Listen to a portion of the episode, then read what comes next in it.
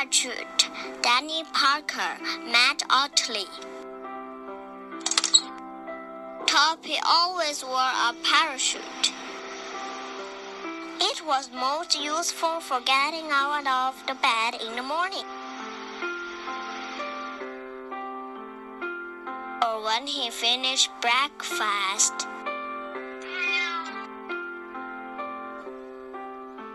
And after he brushed his teeth.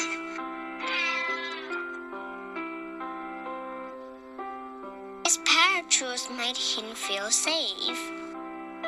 On the swings, and the seesaw, and the slide.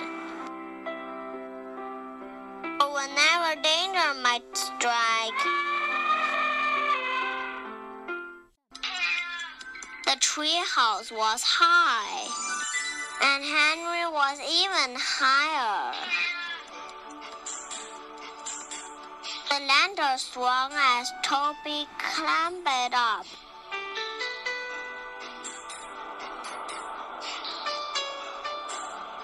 He didn't look down.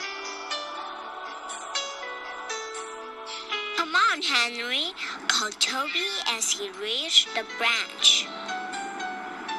Don't be scared, said Toby as he put out his hand. Just keep calm.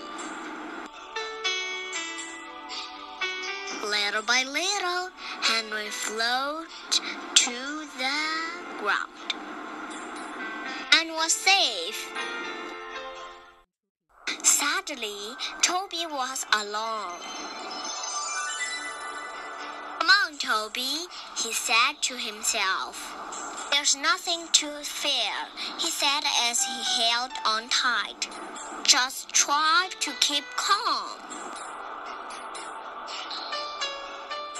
Little by little,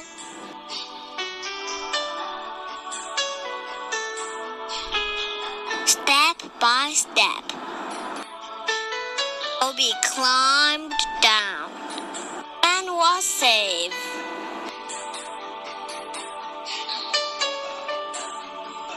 As time passed, Toby needed his parachute less and less. And one day he left it behind.